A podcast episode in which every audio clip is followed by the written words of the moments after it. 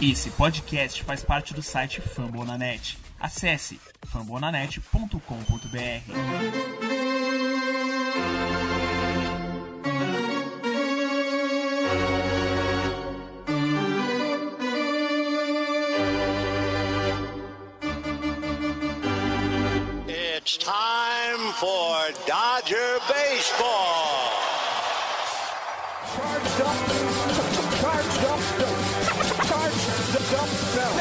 go, Dodgers! Let's go! Another home run party. They, they just keep coming at you. Unbelievable. And there it goes. Un- un- un- un- Another Dodger party. This year is our year. This is our year. E aí, Dodgers Nation, tudo bem? Como é que vocês estão? A partir de agora está começando mais um do meu, do seu, do nosso Dodgers Cast Baseball, o principal podcast do Los Angeles Dodgers em língua portuguesa. A gente que fala para a plataforma Fumble na net. Eu sou o Thiago Cordeiro, o arroba Cast Dodgers, né? O arroba Thiago na noite. E comigo, a rapaziada firmezíssima, o nosso Dodgers da massa, o Fernando Franca, grande Fernandão, tudo bem? Seja bem-vindo, meu irmão. Fala Tiagão, fala Gui, e aí, tudo beleza? Abração pra vocês, abração para nossos ouvintes. Vamos que vamos, vamos falar de Dodgers. Vamos falar de Dodgers. Olha, tô com a corneta pronta aqui. Quem também acompanha tudo do nosso time, o maior azul do mundo, é ele, o arroba Gui Deluca. Grande Gui, seja bem-vindo, meu irmão. Fala Tiagão, fala Fernando, tudo bem? Fala galera do Dodgercast, tudo certinho com vocês? Olha, aí, tirando esse marasmo que tá na nossa off-season, vai ser o tema já de abertura do nosso podcast. O resto tá tudo ótimo. Mas vamos lá, antes, convidar você para seguir a gente no Twitter, CastDodgers, arroba Dodgers da Massa, muito conteúdo para falar sobre o Los Angeles Dodgers para você em português. Mandar, é claro, um abraço aqui pro Dodgers Nation BR, o nosso grande parceiro Vitor também com muito conteúdo. Afinal, a off-season, obviamente, tá aí na metade já, a gente tá contando nos dedos faltando aí dois meses ou menos para começar as atividades do beisebol profissional norte-americano e você até lá vai conferindo. Lembrando que a gente tem o arroba Fumble na net, o arroba Fumble na net que é o nosso mantenedor, né, a plataforma que nós estamos lá com player novo, o fumblenanet.com.br ou arroba Fumble na net no Twitter. Dito isso, vamos soltar o órgão porque tem muito, mas muito conteúdo para compartilhar para você a partir de agora.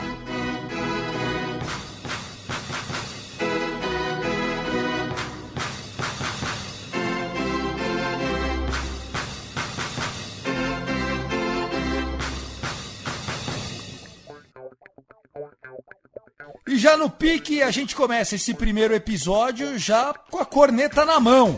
O que que tá acontecendo, senhores? Confia ou surta? Todo mundo contrata, ninguém chega em Chaves Ravine. Não tô acostumado mais com essa situação, viu, Fernando?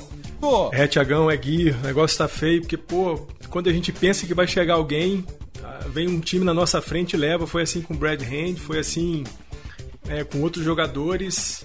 Por enquanto, lamentei até o Profar ir pra outro time. perdemos até o Profar, né? Padres, mas porra, até ele que nós já tava meio de olho de caô assim, já, já não tá vindo, meu. imagina, imagina que a gente especulou o Profar pro, pra ocupar a vaga do Kik e, pô, o San Diego foi lá e roubou ele da gente, né?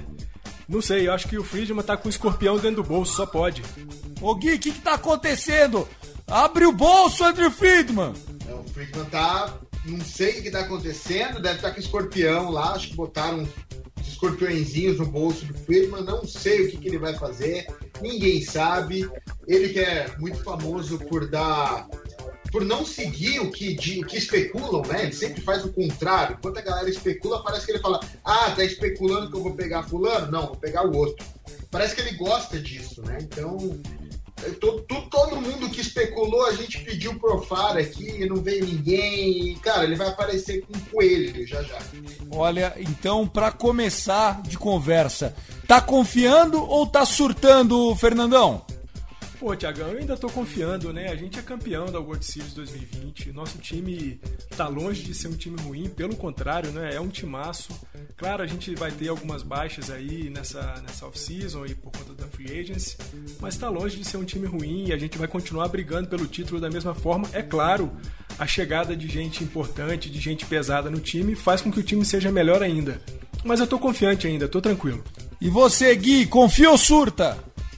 Não, tô confiando. A gente ainda é o melhor time da MLB, cara. A gente ainda é o time a ser batido. Olha, vocês são muito confiantes. Eu já tô surtando. Primeiro, o que quer assinou com o Boston Red Sox. Doeu. Eu sabia que ele ia embora. Mas assim, a hora que o trinco da porta bate é que dói no coração, né? Assinou 7 milhões por ano, dois anos, vai jogar no Meias Vermelhas, junto com o Alex Verdugo, né? O sonho do Boston Red Sox é ser o Dodgers. Aí nós tivemos a notícia de que é, a gente estava de olho é, na volta do Justin Turner. Teve até Justin Turner Day lá, essa semana que passou agora na Califórnia.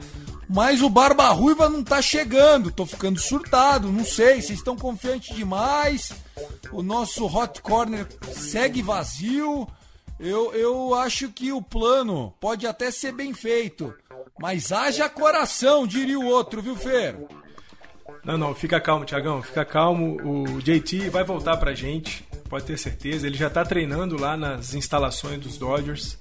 Essa é só questão de tempo, é só a questão de o Friedman tirar uns dois, três escorpiões do bolso e o, de, e o, e o Justin Turner volta pra gente. Fica tranquilo. Gui, você que é um cara muito próximo da imprensa escrita, falada, televisionada de Los Angeles. Como é que você tem encarado essa situação do Justin Turner?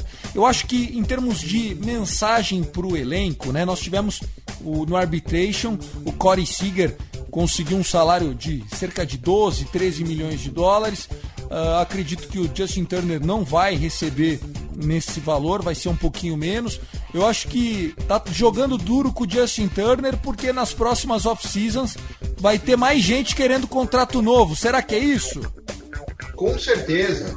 Com certeza, a gente tem aí já vizinhando é, renovação de Corey Seager, Corey Bellinger, Walker Buehler, depois já vem o Will Smith, por aí vai. Então, com certeza isso é uma mensagem para o elenco. É uma mensagem que assim, o Dodgers paga, mas não tá com, com, com, a carteira aberta, né? E, mas o Justin Turner ele quer ficar, ele teve. Saiu agora na imprensa é, o, que os quatro anos que eles estavam pedindo era para 29 times, menos o Dodgers. Os Dodgers ele não tá pedindo quatro anos. Então, para um cara que tem 36 anos, pedindo um contrato de quatro anos, porra, que time que vai querer um jogador até os 40? Nenhum. Então ele fez isso para afugentar toda a concorrência, porque ele quer ficar em Los Angeles. Não tenho a menor dúvida disso. É, até porque o Justin Turner ele é muito ligado à comunidade né, de Los Angeles, ele tem uma fundação muito bacana. A gente sabe que ele tem raízes também na Flórida, né, na costa leste, mas encontrou um lar, encontrou um local, foi campeão, tá na história do Dodgers, né? A camisa 10 pode ser inclusive aposentada. Eu torço muito por isso. Fala, Gui. Ele foi um dos poucos jogadores do atual elenco presentes no, no velório do Tony Lasorda. Representando os colegas, inclusive, né? Exatamente. É verdade, é verdade. A gente que falou do Tommy Lasorda no último episódio, episódio 28, aliás, já tá lá. Quem quiser ouvir, compartilhar, ficou bem legal a homenagem. Nós vamos falar também da morte do Dan Sutton no último bloco aqui, mas vamos seguir. Eu queria falar com o nosso contador oficial, nosso professor Fernando Franca, porque as finanças do Dodgers estão ok, mas a gente já tá meio que. É igual aquela família: tem um bom poder aquisitivo, mas já tá no, no, ali no limitinho. Daqui a pouco tem que entrar no cheque especial. Que situação é essa, Fernandão? E você acha que é um pouco disso que a gente não tá trazendo mais gente? Ah, Tiagão, sem dúvida alguma é isso, né? A gente sabe que para essa temporada a Luxury Tax é de 210 milhões. Nós já estamos ali batendo os 206 milhões, com um pouco mais de 4 milhões aí de sobra no bolso. A gente tem alguns contratos pesados, né? A gente chegou até a falar um pouco disso no episódio 28 do Kenny Jensen, do AJ Pollock, do Kelly. São contratos grandes que ainda tem um tempinho ainda para vigorar. E pode ser que essa margem pequena de grana, né, de orçamento que o time tenha, possa estar tá fazendo com que o, o Friedman pense um pouco mais sobre quem contratar, sobre quem trazer e a que preço, né? Que preço pagar para esses caras chegarem. É claro que a gente sabe, né, que a luxury tax no, no beisebol não é um limitante, né, para que você possa é, contratar jogadores, mas também não é bom você exceder muito esses 210 milhões por conta das taxas que você paga, por conta dos juros que você paga a cada dólar que você excede.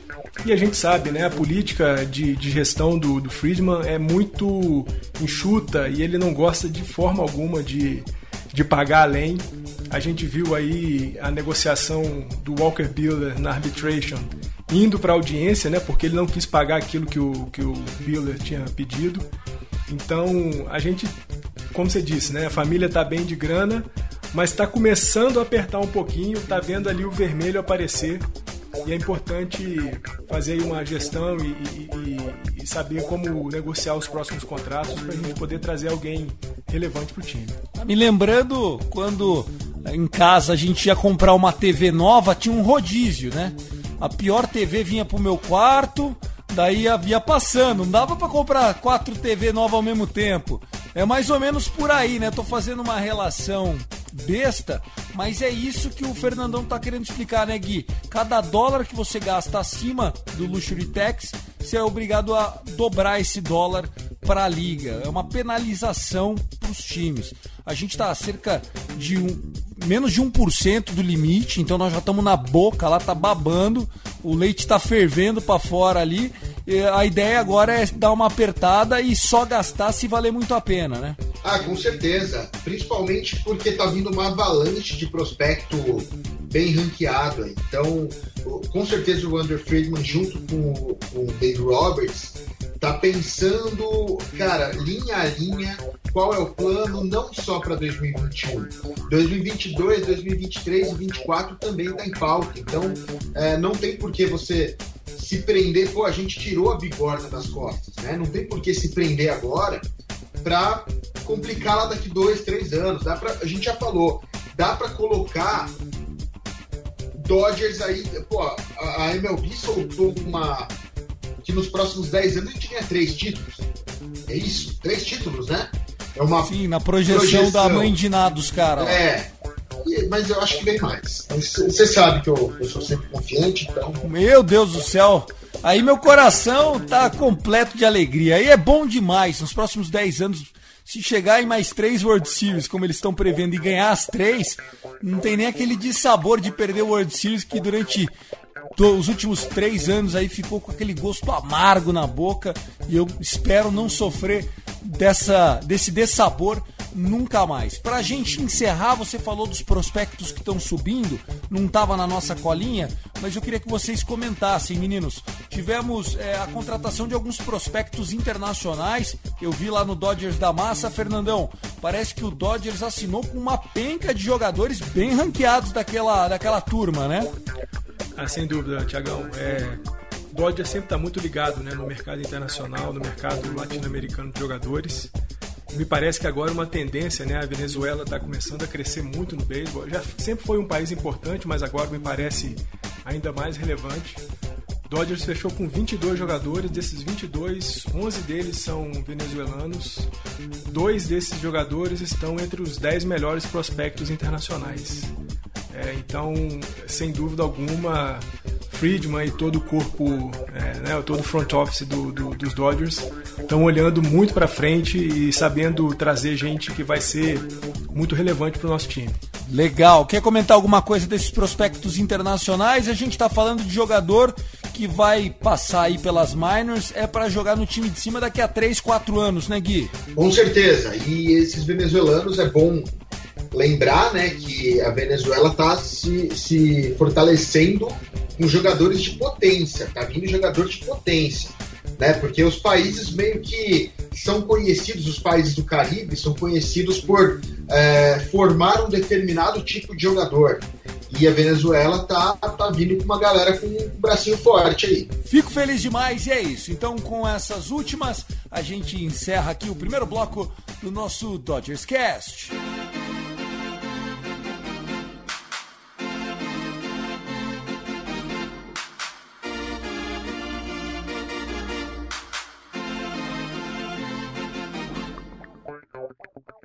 Bom, chegou aquele momento das rapidinhas. Vamos traçar aqui um paralelo sobre algumas notícias que repercutiram nas redes. A gente teve né, um encontro onde parece que esse ano não vai ter de age né, na National League. Também aquela vaga extra nos playoffs voltou para trás. Que informações são essas? É, isso mostra como que a relação entre a MLB e a Associação de Jogadores é complicada, né? Associação de Jogadores pediu o rebatedor designado universal. A MLB fez uma contra-argumentação dizendo: tá, a gente te dá o, o DH, mas vocês vão ter que aceitar vaga extra no, no playoff. E aí um lado não aceitou, o outro também não. A gente segue no impasse alguns jogadores estão sofrendo com, essa, com esse impasse do, do, do rebatedor designado, né? sobretudo Nelson Cruz e, e o Marcel Ozuna. Então, me parece que a relação entre Manfredo e a associação de jogadores não é nada boa e fazendo aqui já uma, uma previsão, a gente vai ter a discussão do CBA esse ano, né? A discussão do acordo entre a liga e os jogadores e a tendência é que isso seja bem duro e talvez a gente tenha até uma grevezinha aí à frente no temporada. Era isso que eu ia falar. Vai ter strike em 2022, com certeza. Discorra mais, Gui. Não, é isso que o Fernandão falou, né? É, vai ter essa discussão entre a Associação dos Jogadores e o a MLB, né, no, sobre o Robert Manfred.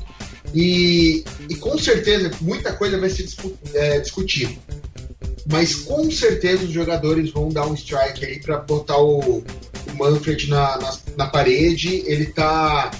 Ao mesmo tempo que o Manfred está dando muito dinheiro, apesar da pandemia, ao mesmo tempo que ele está dando muito dinheiro para os times, uh, os jogadores não estão vendo esse dinheiro. Né? Os jogadores estão ficando de lado. Já teve a negociação para pelos jogos da pandemia mesmo, os jogadores acabaram tendo uma redução, agora já tem. E aliás, não foi uma redução pequena, né? 37% apenas do salário foi recebido. Imagine só que você está programado para receber aí 3 mil reais por mês e a hora que vão pingar o seu salário vem 1.100. Aí é difícil. Exatamente, porque a galera sempre olha, ah, olha o contrato do uh, do, do Giancarlo Stanton, olha o contrato do Mookie Betts, mas pô, ninguém olha para o contrato do, do reliever do, do Pittsburgh Pirates, ninguém olha para o contrato do terceira base do, do Kansas City Royals, sabe? Que são jogadores que estão lá no limite, gente com contrato de minor. As próprias minors sofreram muito no ano passado, então, porque não teve, né? Tanto que teve o, o nosso David Price, querido, pagou o salário da galera da, das minors do Dodgers. E o cara nem entrou em campo com a, com nossa camisa ainda. Então, é, tem muito problema e o, o Manfred está carregando um, uma bazuca que ele vai tomar nas costas em 2022. Cenas dos próximos capítulos você confere aqui no Dodgers Cast. Queria agora falar sobre a Cactus League. Chegou a informação de que o início dessa liga que é importante para os clubes, né, para as franquias no Spring Training, foi suspensa. Que história é essa, Fernando? É verdade, Tiagão. É, mais ou menos umas 24 horas, né, o governo do Arizona pediu é, o adiamento do início do Spring Training, por conta, claro, da Covid. Né? A gente já vem sofrendo há quase um ano com essa pandemia. Ano passado, quando a temporada foi suspensa e só retornou ali em julho, os casos de Covid e de morte nos Estados Unidos eram menores do que é hoje. Então a situação não é nada boa e faz todo sentido o adiamento da, do Spring Training, apesar de que a gente sabe que adiando o Spring Training a gente tem uma possibilidade também de adiamento do início da temporada e isso compromete muito o, o treinamento dos times. Né? A gente viu no início da temporada passada arremessadores não arremessando muito bem, rebatedores não rebatendo muito bem.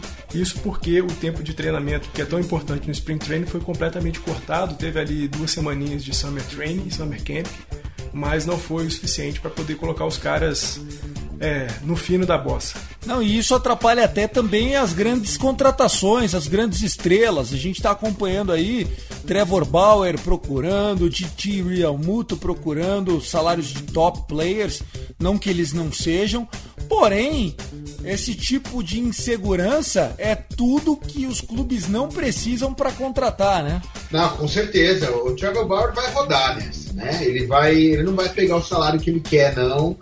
Ele não vai pegar um contrato extenso como ele quer. É, os times já estão pulando para fora. Você vê que os times já estão ajeitando suas rotações aí. E assim, tá so... você vê como o Friedman é. Vamos voltar lá para o começo do primeiro bloco. Ele tá esperando quietinho. Ele sabe que todo mundo vai pular fora do Bauer. Ele vai chegar pro Bauer oferecendo pouco e vai levar. Escreve o que eu tô falando. Você acha que, que a gente abraça o Trevor Bauer? Com pouco, pagando pouco e abraça. Pô, seria uma ótima aquisição para essa rotação. Aliás, eu vou fazer uma provocação aqui com vocês que também surgiu essa, essa ideia. Mas falando ainda então, a Cactus League, que é uma das principais ligas do nosso Spring Training, ela tá sem data definida para começar. Lembrando que existe um movimento por parte da Associação dos Atletas para que exista pelo menos a imunização de toda a comunidade do beisebol profissional, né? A ideia é que os atletas e a comissão técnica, né, enfim, os dirigentes, eles não se contaminem e também não sejam vetores da doença. Sobre os números da pandemia, eu não vou entrar aqui né, na discussão, realmente é, a gente tem visto é, uma cena que até surpreende, né, nos jogos de finais de conferência no último final de semana da NFL, tanto em Kansas City quanto em Green Bay, os estádios com bastante gente, viu? E pode ser mais ou menos isso que vai acontecer também na temporada regular do beisebol nos Estados Unidos. Não é mesmo, Fernandão? É, essa é uma discussão que já começa a aparecer né, dentro da MLB, se a gente vai ter público ou não, e vendo aí os exemplos que você trouxe do, futebol americano, é, é, bem possível que haja a possibilidade de que é, público apareça, apesar de que a gente conhece também que nos Estados Unidos há algumas é, especificidades em relação à autonomia dos estados em regular algumas questões. A gente sabe que a Califórnia é um estado que é um pouco mais apertado em relação a essas questões dos protocolos de, de, de Covid e assim também como o estado de Nova York. Então é, é complicado pensar em, em ter público, mas também não é completamente descartável que isso aconteça. Legal, vamos para o próximo assunto. Rotação. Dodgers e sua rotação para 2021. Muito tem se falado a respeito do quanto o, o Dodgers ele tem buscado soluções ou não também de arremessos, né? Nós tivemos aí o Blake Trinan voltando, nós temos o nosso bullpen, seja ele questionável ou não, novo ou não, também todo sob contrato. E aí a pergunta que fica é: e o starting five, né? E os jogadores que vão iniciar os jogos? Nós temos hoje, justamente por conta até das contratações feitas pelo San Diego Padres, um olhar mais crítico sobre a nossa rotação. Podemos dizer hoje que nós temos Clayton Kershaw, Walker Buehler, David Price, esses três garantidos para iniciar jogos. E aí as posições 4 e 5 da rotação hoje teriam Julio Urias e Dustin May como favoritos, ou Tony Gonsolin brigando com uma das vagas. Gui, começar por você dessa vez. O que, que você acha da nossa rotação? Alguma notícia? Se o Trevor Bauer vier, vai fazer muita diferença mesmo? Ou seria mais aquela aquela joia na coroa da rainha? Eu acho uma rotação sólida. É, 2020 mostrou isso, né? Embora o Julio Urias é, dá aquela posse de colocar ele no de closer, né? Já que ele ele tá na foto do, do título. Então, acho que tem uma vaga pro, pro Trevor Bauer. Acho que seria com certeza a, a, coroa na joia da rainha. Seria o, a cereja do bolo para acabar com qualquer tipo de discussão de qual é melhor. Mas eu ainda acho que a nossa é mais do que San Diego Padres sem clubismo. Você, sem clubismo, Fernandão. Yu Darvish, Blake Snell, quem mais lá? Aquele de Nelson Lamé, Musgrove e Padak. Tá melhor ou tá pior que a gente, Fernandão? Pô, Tiagão, sem nenhum clubismo, é, Dodgers é melhor. A gente pode colocar aí uma reticência em cima do David Price, né? Afinal de contas, a gente não viu ele arremessar em 2020. Ele, algumas semanas aí, publicou no Twitter que ele nunca se sentiu tão bem quanto está se sentindo agora. Claro, né? Braço descansado, a gente sabe, ele é um grande arremessador. Talvez não tenha tido as melhores duas últimas temporadas, mas uma temporada inteira de descanso no braço a gente sabe que faz uma diferença muito grande. Eu ainda acho que é, Dodgers tem a melhor rotação da, da Liga Nacional, tem a melhor rotação da MLB a gente, como você disse, né, tem as posições de 1 a 3 muito bem ocupadas, é, são três enormes arremessadores, e a gente tem um dinamismo muito grande a partir da posição 4. Né? Você falou aí de Julio Urias, May e o Gonzoli, mas a gente pode pensar também em Brusdar Graterol, a gente pode pensar em Vitor Gonzalez, é, talvez se a gente pensar em adotar em alguns jogos o Open, né, são dois caras que conseguem fazer isso tranquilamente. Eles podem abrir com duas, três entradas e depois entregar para o bullpen é, manter a, a, vitória do time. Eu acho que a gente está muito bem servido. É claro, é inegável que um jogador do tamanho do Bauer, se chegasse, seria maravilhoso, consolidaria ainda mais o poder de, de, de fogo dessa rotação. Mas eu hoje já vejo o time acima de qualquer outro contender aí na Liga Nacional e mesmo em toda a liga. Começando o terceiro e último bloco do seu, do meu, do nosso Dodgers Cast. Lembrando, não esquece lá de seguir o arroba Cast Dodgers. Lembrando que a gente tem o nosso podcast, que é o do Rebatida, o arroba Rebatida Podcast. Essa semana teve episódio novo. Eu gravei com o Guto lá do Yankees Brasil. Foi bem legal o, o podcast. E a gente quer compartilhar outros conteúdos também. Nós temos, né, o o Tailgate Zone do Fernandão, com vários episódios bacanas, conteúdo histórico, não só do beisebol, mas muito conteúdo do esporte americano. Nós temos o Beisebol Letrados, que também agora em janeiro lançou episódio novo. O importante é, gostou do seu conteúdo? Compartilha, marca a gente, bota a hashtag lá e vamos junto para que cada vez mais tenhamos opção em português para falar das coisas do nosso amado beisebol.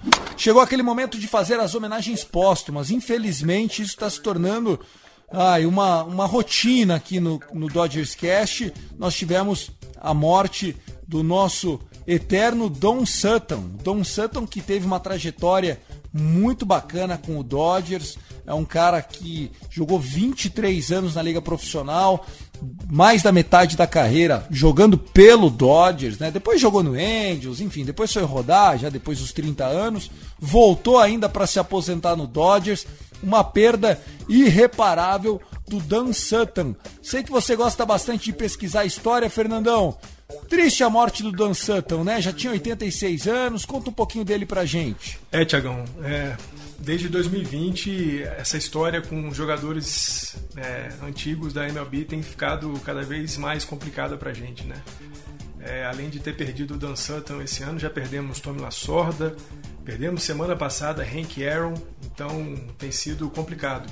Dan Sutton, né, como você disse, jogador histórico dos Dodgers, camisa 20 aposentada, quatro vezes All-Star, cara que tem mais de 320 vitórias na carreira, fechou seus 23 anos com um ERA de 3.26, 3.574 strikeouts, sem dúvida alguma é um dos gigantes da história do beisebol.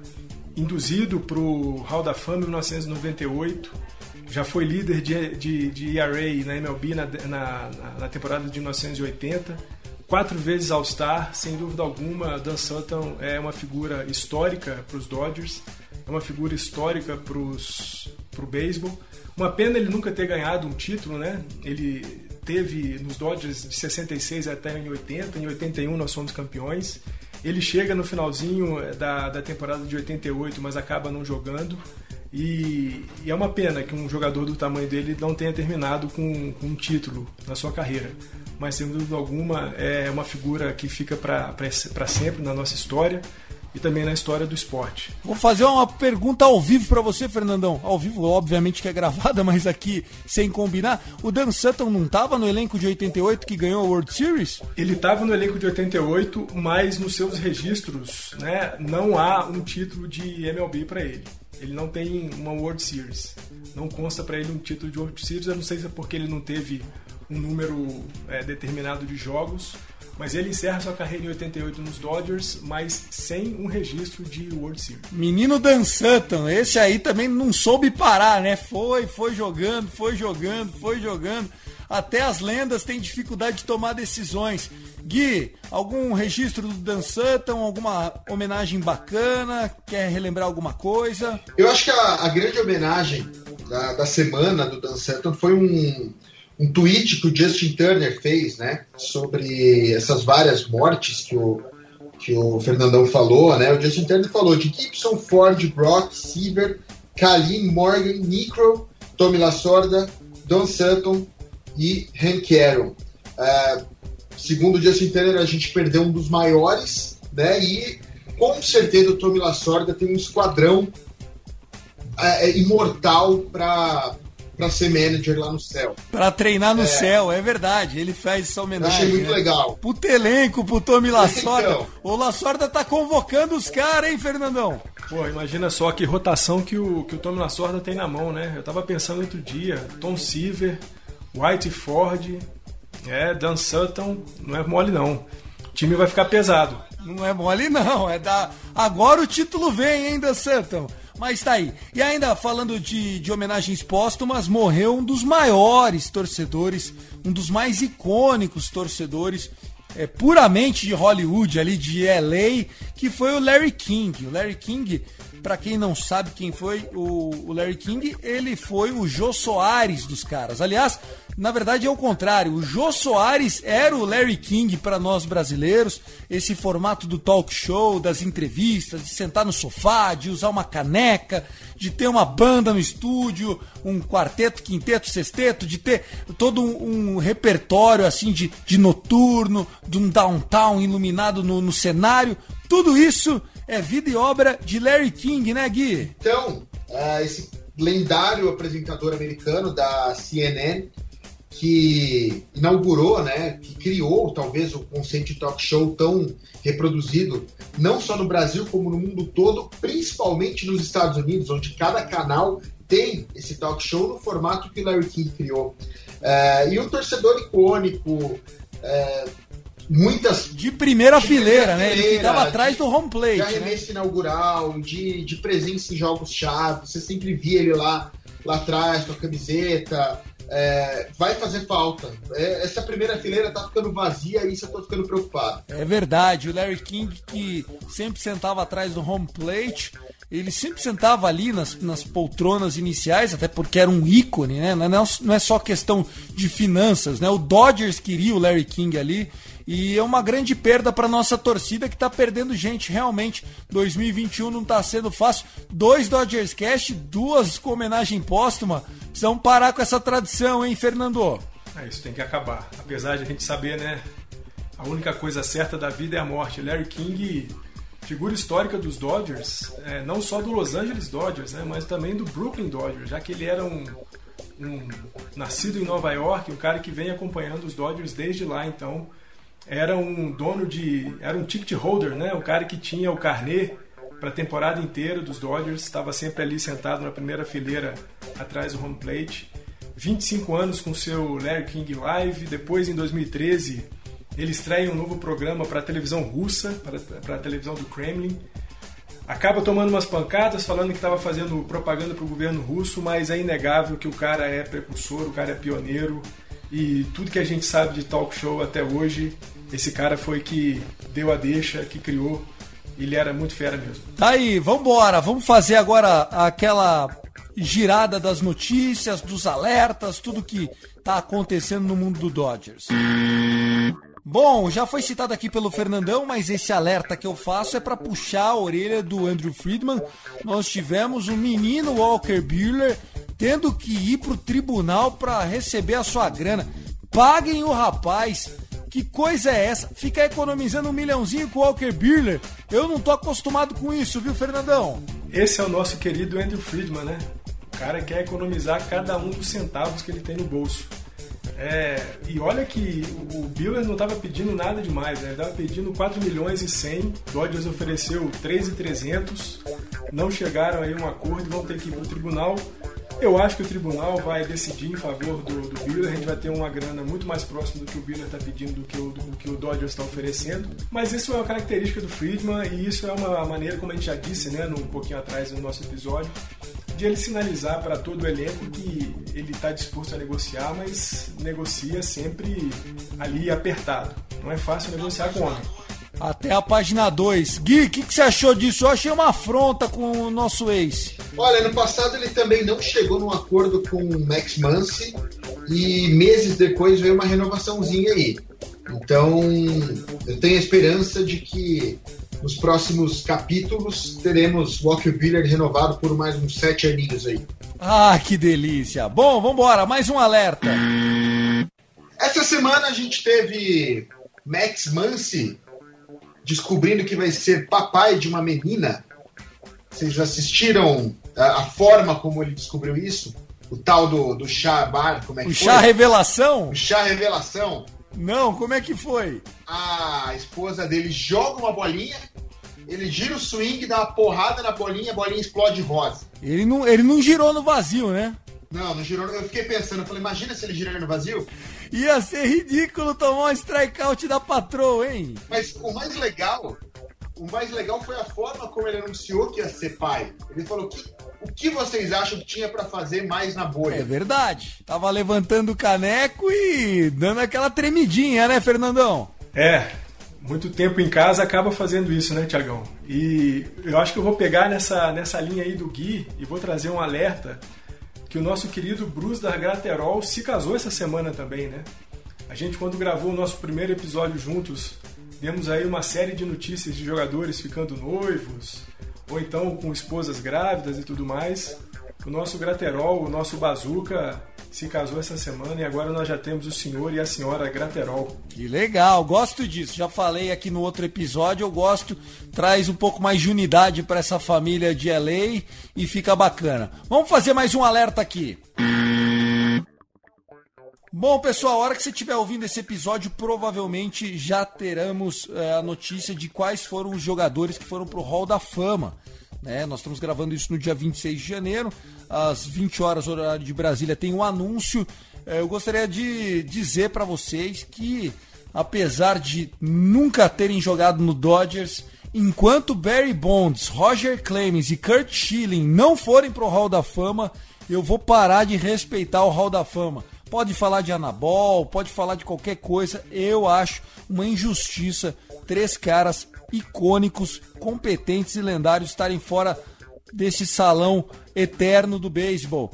Começa você, Gui, o que, que você acha? Eu tô com você e enquanto esses caras não forem pro Hall da Fama por todos esses motivos que você falou, eu continuo não respeitando o, a World Series do Astros de 2017. É isso.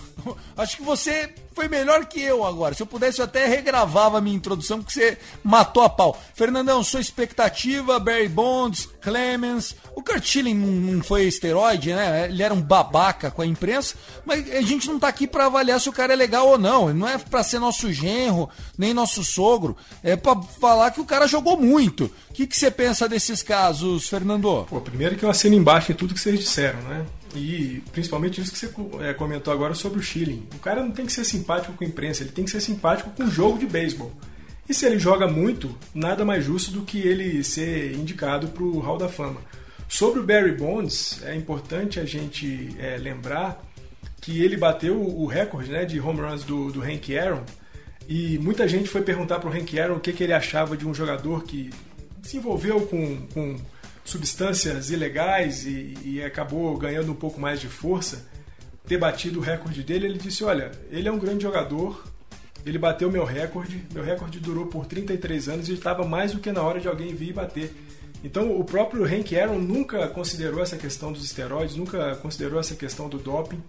E, pô, tudo bem, tira aí uns 50 home runs do Barry Bonds e vamos, vamos em frente porque o cara jogou muito, assim como o Clemens e o Schilling. Não dá, né, Fernando? É isso, cara. E outra, a liga tinha o doping como um benefício para chamar mais gente, né? Aquela briga do Maguire com o Sami Sosa. Aliás, o Sami Sosa também é um dos ballots, né? Um dos, dos elegíveis aí. Apesar de eu achar que não tem tanta bola como o Barry Bonds, por exemplo, né? Eu, eu fico triste de não ver o Sami Sosa que ficou famoso pelos tacos de cortiça, né? Enfim, também foi um cheat. Mas se não vale pro Barry Bonds entrar no Hall da Fama, então vamos passar um frente fino, porque tem mais gente do suquinho lá dentro.